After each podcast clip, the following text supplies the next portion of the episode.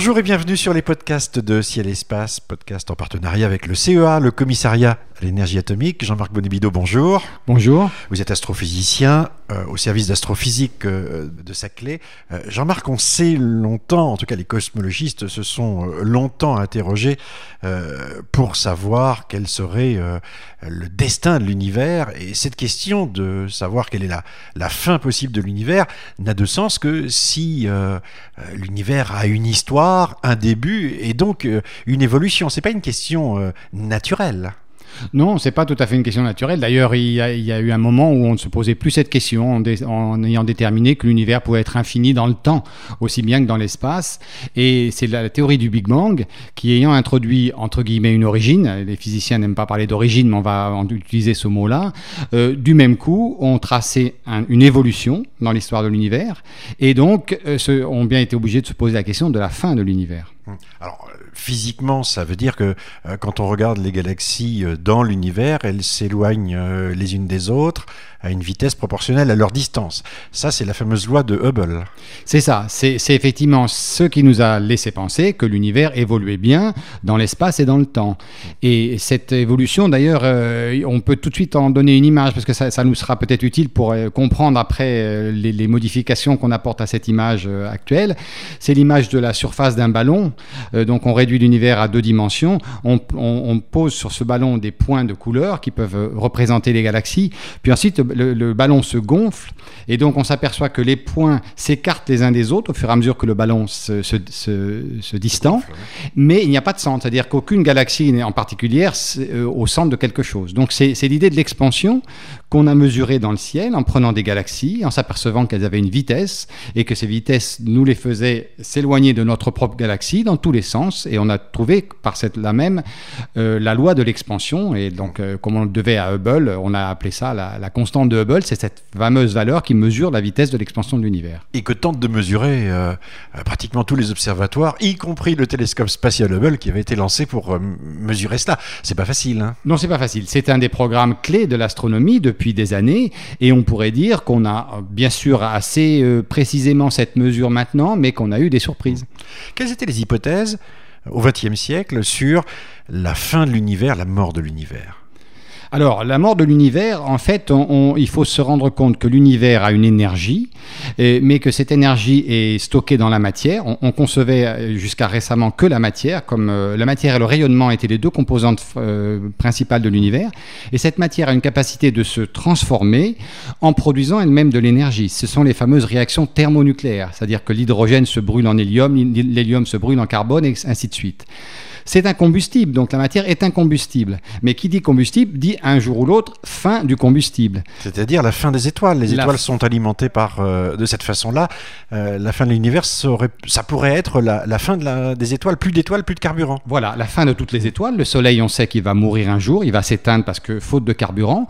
Si on, on poursuit dans le temps, il y aura d'autres étoiles qui vont se rallumer après le Soleil, mais petit à petit, toute la matière originelle, qui était de l'hydrogène et de l'hélium, va se transformer dans ces éléments lourds qui ne produisent plus l'énergie, notamment le fer, ou des éléments comme ça ne produisent plus l'énergie. Et donc on stocke ensuite dans des astres noirs, on appelle ça des naines noires, on appelle ça des étoiles à neutrons de temps en temps parce que ce sont des, objets beaucoup plus denses, et puis même les trous noirs qui sont effectivement une façon de recondenser la matière une fois qu'elle a brûlé son énergie. Ce qui est assez stupéfiant, c'est de regarder quelle est la durée de vie des étoiles, parce que le Soleil, on sait que c'est une étoile comme, quand même relativement imposante, euh, qui a euh, déjà vécu 5 milliards d'années et dont on dit euh, euh, qu'il reste à peu près euh, l'équivalent en temps de, combustible. Mais quand on regarde les petites étoiles qui sont euh, 80% de, des étoiles de l'univers, alors là, la durée de vie, elle est euh, pas infinie, mais en tout cas, elle est très grande. Exactement, exactement, puisque une étoile, euh, plus elle est grosse, plus elle, elle va brûler le- vite son combustible, et plus elle est petite, plus elle est, elle est économe dans cette espèce de combustion de son combustible, si bien qu'en fait, une petite étoile, euh, une très petite étoile peut vivre 1000 milliards d'années, alors que le Soleil ne vit que 10 milliards d'années, donc c'est 1000 fois plus. Donc on atteint des chiffres là qui, qui sont assez impressionnants. Première hypothèse, donc la, la fin thermique de l'univers, la disparition des étoiles, euh, tout, tout, devient noir en quelque sorte, y compris à l'intérieur des, des, objets les plus denses. Hein. Voilà, c'est ça. Et alors en fait, euh, après, on, on, a voulu faire un petit peu un calcul qui est beaucoup plus euh, spéculatif. On s'est dit, une fois que toute cette matière s'est recondensée en trou noir, puisque c'est le destin de la matière de se recondenser dans des petites amas de, de matière extrêmement dense qui retient sa propre lumière, c'est le concept du trou noir, mmh. eh bien, qu'est-ce qui va se passer? Normalement, il ne devrait rien se passer. Et on devrait garder ces, ces, ces objets euh, tels quels. Mais en fait, par un procédé qui est encore en discussion, mais qui est dû à Stephen Hawking, le fameux euh, physicien et astrophysicien anglais, on, on, on, imagine à l'heure actuelle que même les trous noirs vont s'évaporer, lentement, très très lentement. Mais alors à un rythme tellement lent que l'image de la durée de l'univers prenait euh, une dimension extraordinaire. Mmh. Parce que vous voyez que le, le, le Soleil vivant 10 milliards d'étoiles, 1 milliard c'est un 1 suivi de 9 zéros. Hein. Donc ça serait pour le Soleil 1 suivi de 10 zéros. Eh bien, pour ces trous noirs, pour s'évaporer, il faudrait mettre un 1 suivi de 100 zéros fois les milliards d'années. Donc on atteignait effectivement une espèce d'infini. Finalement, pour la physique, euh, il y a encore une vingtaine d'années, finalement, la mort de l'univers, c'est une mort thermique tellement lente qu'elle re représentait comme un infini. Alors, autre euh, fin possible imaginée au XXe siècle. On, le, mot est très connu, euh, le sens sans doute beaucoup moins. Euh, L'idée de Big Crunch, qu'est-ce qu'il contient en lui-même? Alors c'est lié à l'expansion. L'expansion c'est une espèce d'impulsion initiale. Le Big Bang est une énigme de, de son départ, a injecté une espèce d'immense coup de pouce dans l'univers qui le, fait s'étendre, et la matière qui est contenue dans cet univers fait un effet d'élastique. Elle essaye de retenir cette expansion.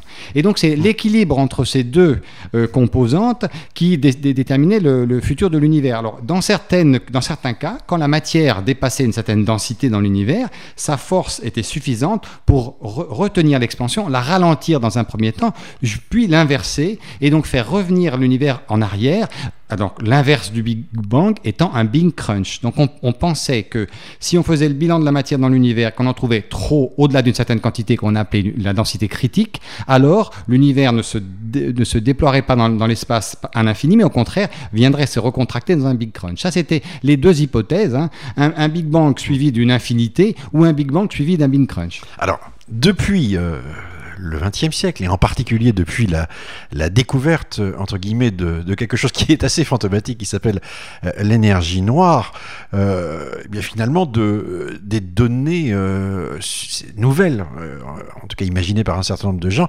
suggèrent une fin de l'univers euh, tout à fait différente et tout à fait surprenante euh, que vous résumez dans un papier euh, dans lequel vous dites finalement la Voie lactée puis le système solaire la Terre et enfin les atomes eux-mêmes risquent d'exploser dans ce qu'on appelle un Big Rip. Alors qu'est-ce que c'est que le Big Rip? Alors ça c'est une idée évidemment qui, qui est extrêmement excitante à l'heure actuelle mais qui, qui date de 1998 du moment où étudiant soigneusement cette fameuse expansion certain nombre d'équipes d'astrophysiciens se sont rendus compte que au lieu de se ralentir comme on le pensait puisque la matière avait tendance à, à ralentir l'expansion eh bien cette expansion s'accélérait depuis un certain nombre d'années, de milliards d'années.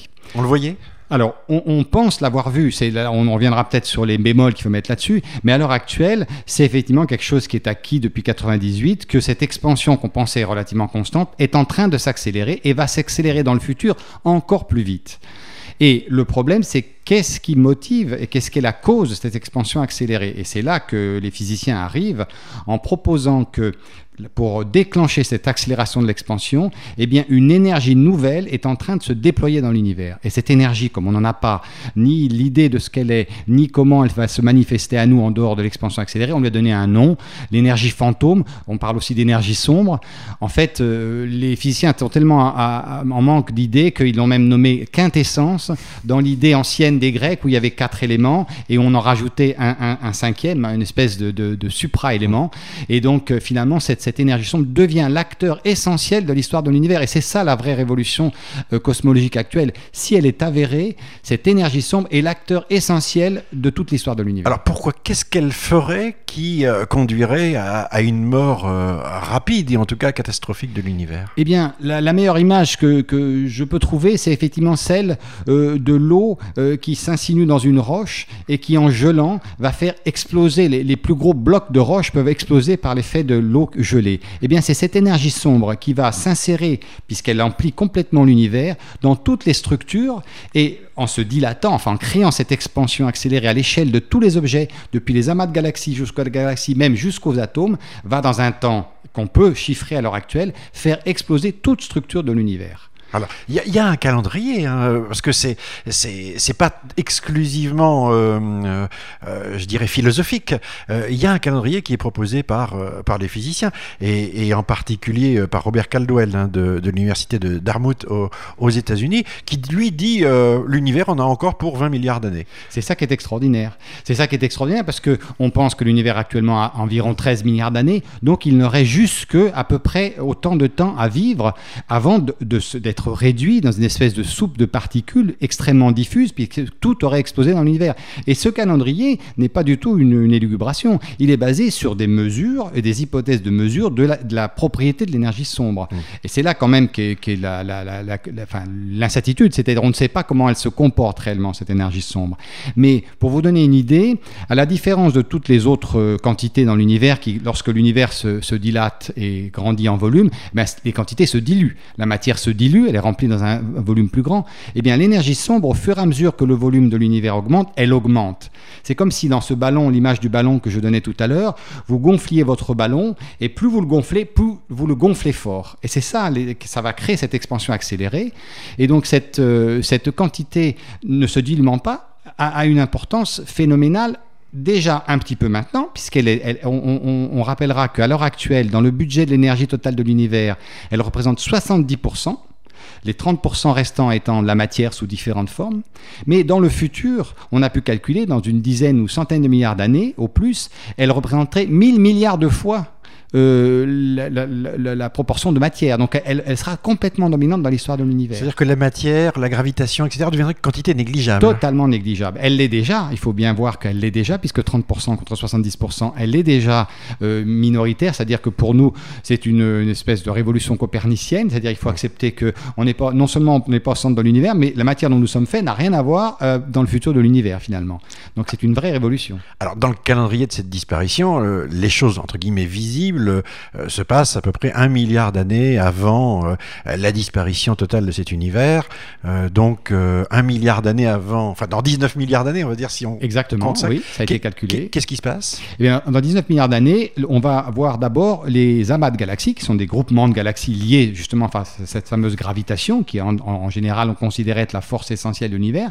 Eh bien, cette gravitation ne va plus être suffisante pour retenir les amas de galaxies. L'expansion due à cette énergie sombre va les faire se disperser.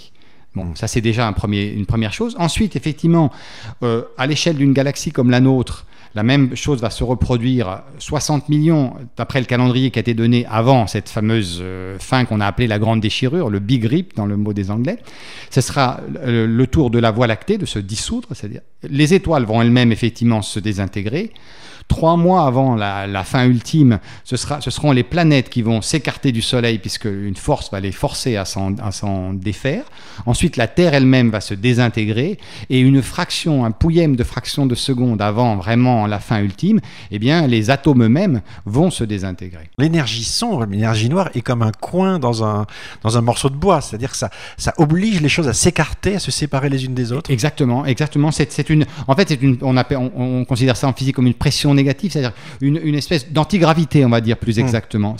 C'est d'ailleurs conçu comme une dans, en, en, dans, les, dans les formules physiques, on peut la traiter comme une antigravité. Donc, mais une antigravité une, dont, dont l'antigravité croît, croîtrait avec le temps de façon exponentielle. La quantité augmente. La quantité augmente avec, avec le, le simple fait de, de, de l'expansion qu'elle qu qu nourrit elle-même. Donc mmh. c'est une espèce de. Alors on, on, on pourrait aussi effectivement alors le le principe qu'on, c'est que cette expansion, je vais revenir sur aussi une notion peut-être qui est intéressante parce que dans le ciel, les choses vont beaucoup changer à cause de cette expansion accélérée. C'est-à-dire que euh, nous, observateurs de l'univers, n'étant pas privilégiés dans l'univers, on a autour de nous une espèce de sphère, une sphère de l'univers visible qu'on appelle l'horizon. Parce que comme, si vous voulez, sur la mer, vous avez, votre vue est limitée parce que vous pouvez voir jusqu'à ce que vous appelez l'horizon, eh bien, dans l'univers, nous ne pouvons voir que jusqu'à un horizon qui est lié à la vitesse de la lumière. Alors c'est effectivement assez facile à comprendre. Euh, on ne peut voir les objets que euh, par le temps que la lumière a mis pour nous atteindre. Comme l'univers a 13 milliards d'années, l'objet le plus loin de nous que nous pouvons voir, c'est un objet situé à 13 milliards d'années. Lumière, bien évidemment. Mais demain, quand l'univers aura 30 milliards d'années-lumière, ou 20 milliards d'années-lumière, eh bien, nous verrons d'autres objets qui seront entre 13 et 20 milliards d'années. Donc, normalement, notre horizon doit s'agrandir si l'expansion est une expansion assez faible et que finalement c'est l'âge de l'univers qui gouverne cette, euh, euh, taille de l'horizon. Mais avec l'expansion accélérée, il en est tout autrement. L'expansion est tellement accélérée que notre horizon, bien sûr, va augmenter, mais au, fur et à mesure de cette augmentation, l'expansion va pousser les objets hors de notre horizon par le simple fait qu'elle distend toutes les, les distances entre les objets. Et donc la conclusion, c'est que cette expansion accélérée va créer une conséquence que de moins en moins d'objets seront visibles dans le ciel. Ça veut dire que cet horizon reculant à une vitesse euh, égale ou supérieure à la vitesse de la lumière. Donc euh, là, on parle bien de dimension et pas de, euh, de vitesse, hein, enfin de, taux d'expansion.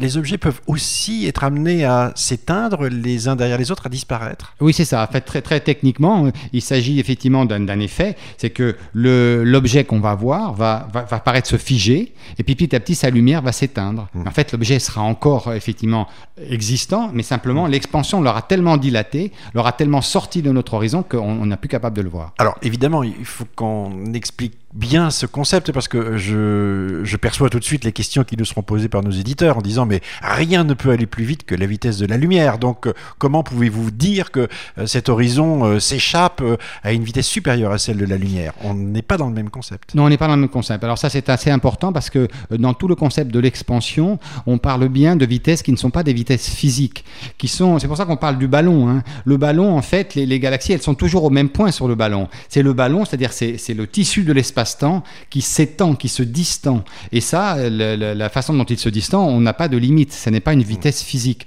Donc on n'outrepasse pas cette fameuse vitesse limite. Il ne s'agit pas, quand on dit qu'une galaxie euh, s'éloigne de nous à telle vitesse, c'est pas une vitesse physique. C'est une vitesse qui est liée au fait qu'elle est attachée à un tissu qui est l'espace-temps et que cet espace-temps, lui, se détend euh, avec une vitesse qui peut être très très grande.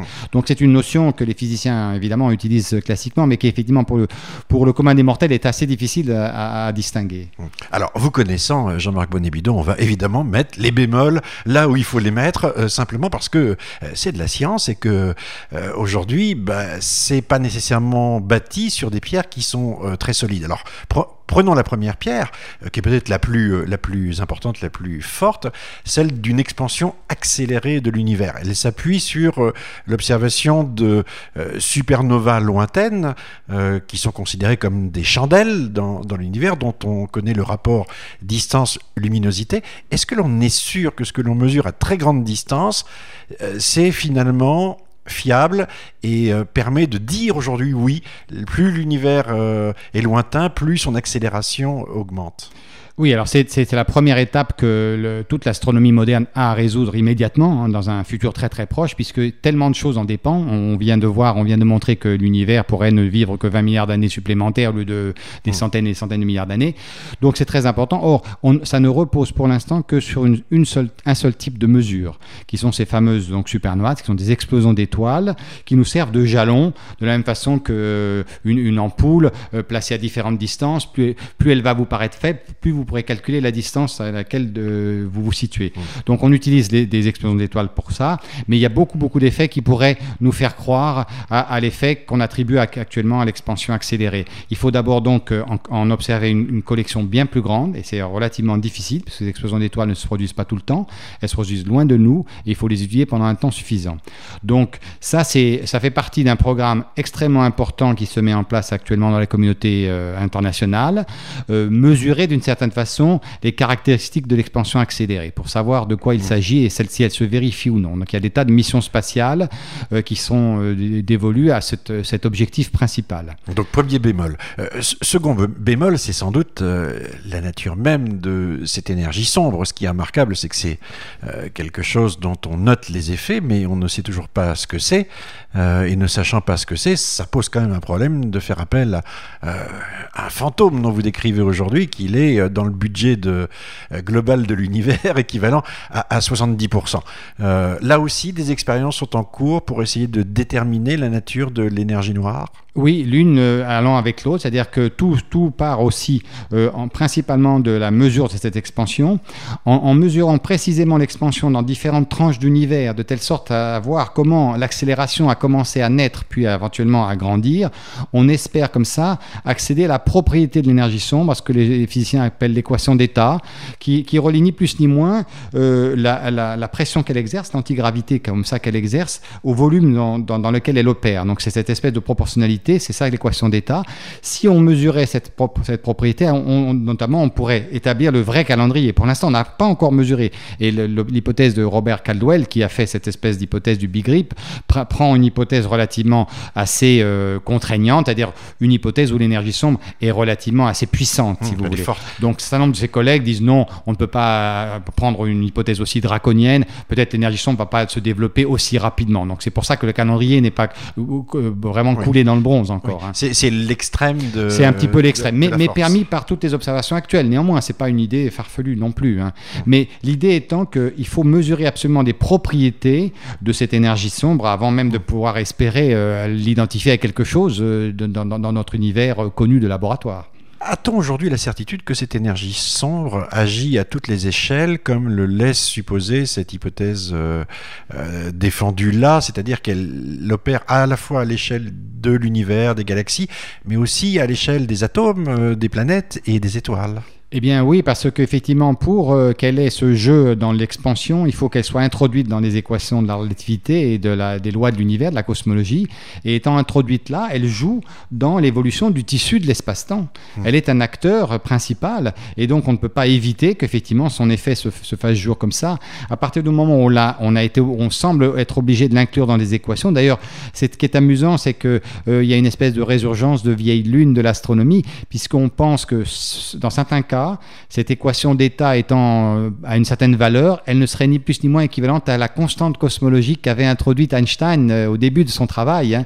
Et, donc c'est une même grandeur physique dans laquelle elle était dans le même inconnu. Il a dû la retirer parce qu'après on a, on, a, on a vu que l'expansion se développait. Et bien maintenant, il se pourrait qu'on on la, on la réintroduise. C'est une quantité pour l'instant, on va dire, présente dans les équations mathématiques et elle manque de réalité physique pour l'instant. C'est bien un des problèmes d'ailleurs qui fait que c'est en grande discussion actuellement pour les modèles d'univers parce que peut-être que demain on s'apercevra qu'on a fait fausse route. Alors, quoi qu'il arrive, et je dirais presque en guise de conclusion, euh, Aujourd'hui, euh, tout le monde considère que l'univers disparaîtra à un moment donné et que ce que l'on a sous nos yeux, c'est-à-dire euh, les galaxies, alors y compris les galaxies proches hein, dans notre euh, amas de, galaxies, tout ça finalement à un moment donné va s'éloigner, va devenir, enfin va disparaître et, l'univers tel que nous l'observons aujourd'hui deviendra totalement et parfaitement noir. On a de la chance, on vit une époque formidable, nous. Ben, c'est ça qui est un petit peu le problème, c'est-à-dire qu'on n'aime pas en tant que physicien imaginer une période particulière pour euh,